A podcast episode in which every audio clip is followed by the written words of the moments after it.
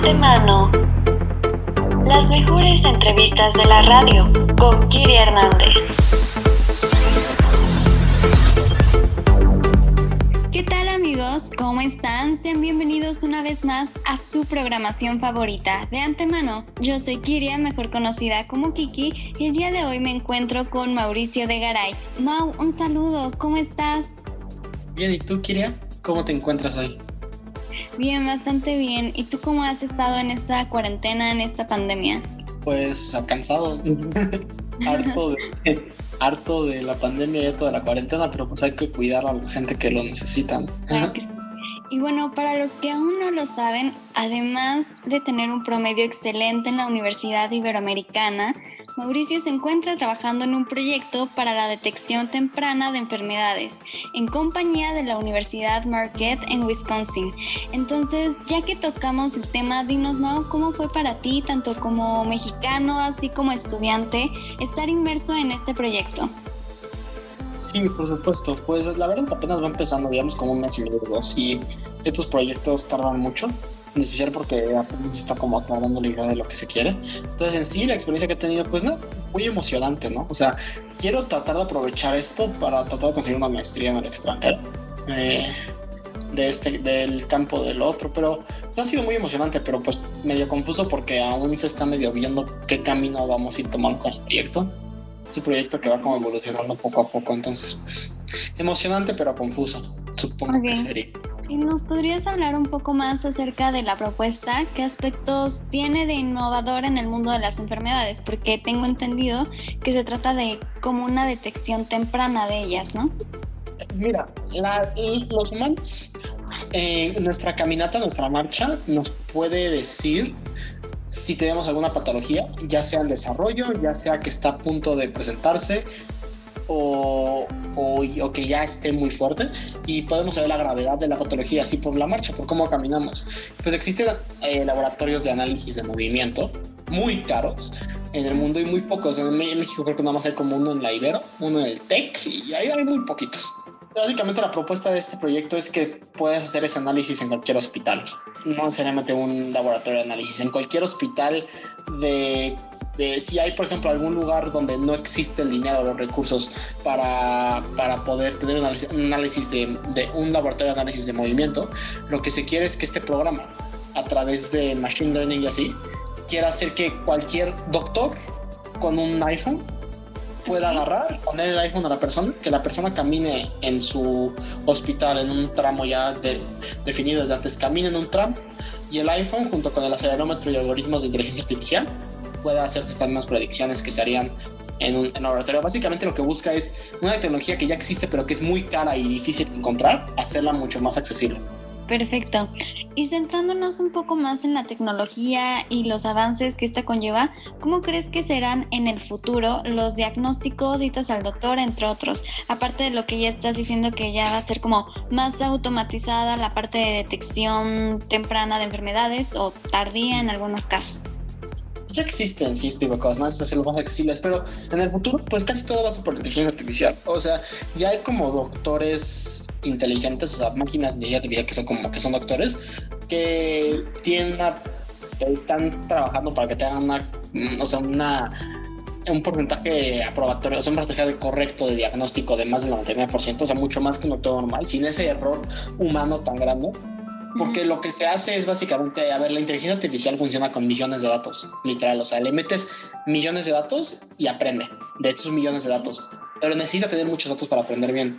Y básicamente lo que hacen estos doctores es tienen como un banco de datos de todos los diagnósticos que se han hecho, que, que se han hecho en todo el mundo. Entonces, y, si han sido exitosos, han sido diagnósticos erróneos. Entonces, pues tú te imaginas, ¿no? La máquina puede ver que un doctor en China, estos síntomas eran esta enfermedad y este otro, otro, otro, otro, otro, este se equivocó, este no, este no, y te pueden hacer una predicción más precisa con un humano. Entonces, ese es un campo, los diagnósticos van a ser más precisos. Y el otro campo, pues las cirugías también, ¿no? Mucho menos campo de error, como ya se ha visto algunos robots que hacen operaciones. Perfecto. ¿Crees que en un futuro los aparatos tecnológicos, ya sea como estos mismos celulares, inclusive iPads, etcétera, puedan contribuir al campo de la salud? ¿Y cómo lo harían? Pues sí, pues como herramientas, justamente te permitirían hacer las cosas más accesibles. Sé que un iPhone no es lo más accesible del mundo. El problema con Android es que como hay millones de sistemas operativos, está muy difícil hacer algo que y teléfonos que lo tienen, hacer algo que funcione. Ahí es donde estándar. Pero lo hacen más accesible. Van a permitir que tecnologías como esta se hagan más accesible. Todo el análisis de marcha no tienes que ir a un laboratorio carísimo. Tienes que ir a un hospital y que con que el doctor tenga un iPhone, que sea así, un iPhone es muy caro.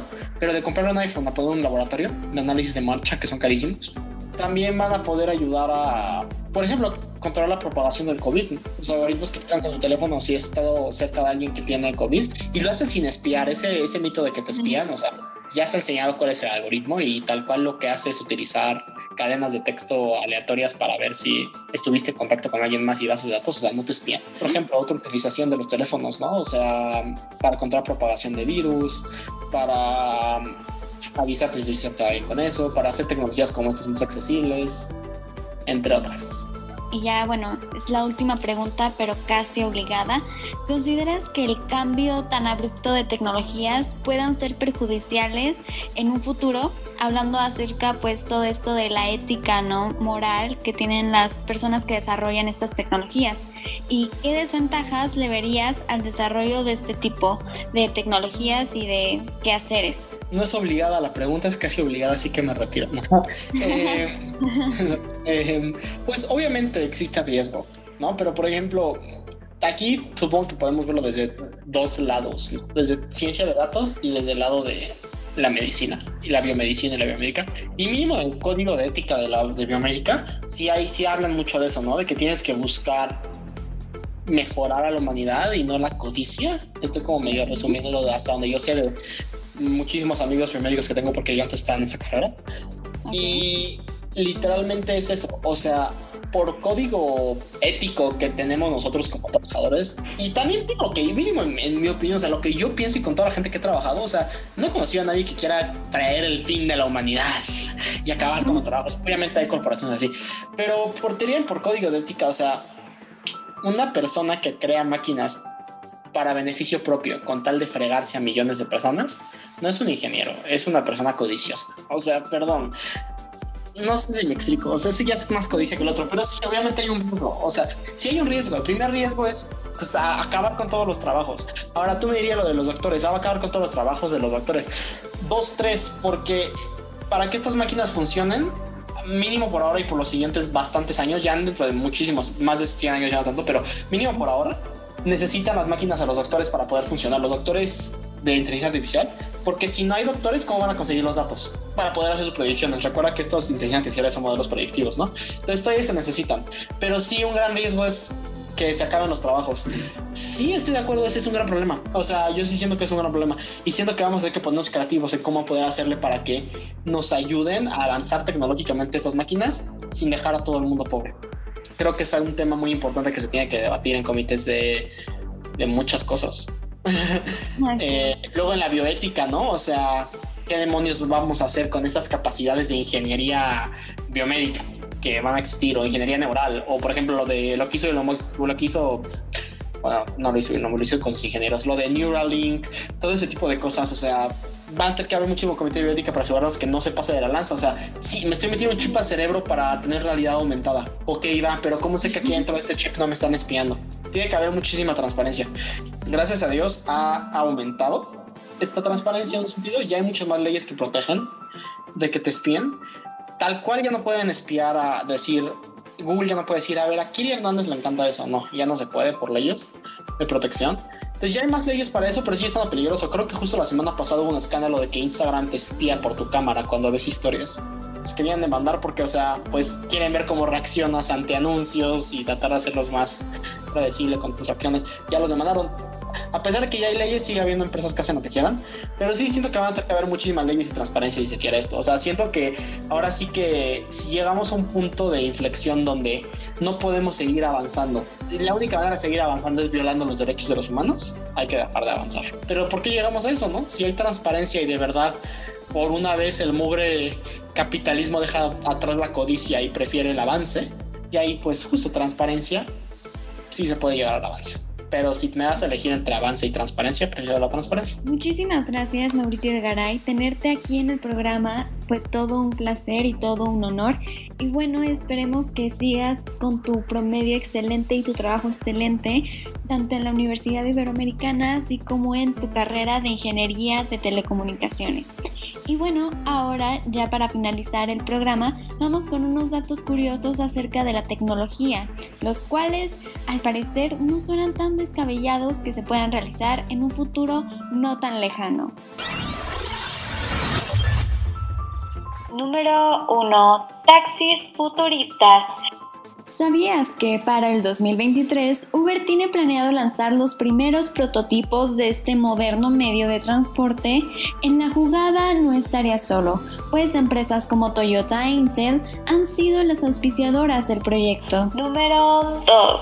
Comida impresa. De hecho, en el 2016, Londres lanzó su primer restaurante de comida impresa, llamado Fujini. Número 3. Subir la mente a la nube. El Mind Imploding es el futurista planteamiento que propone cargar la mente de un ser humano en un ordenador, haciendo viable así la inmortalidad. Bueno chicos y chicas que nos sintonizaron el día de hoy, llegó la hora de despedirse, no sin antes pedirte que te quedes en nuestra programación. Yo soy Kiki, les mando un abrazo y hasta luego. De antemano, las mejores entrevistas de la radio con Kiri Hernández.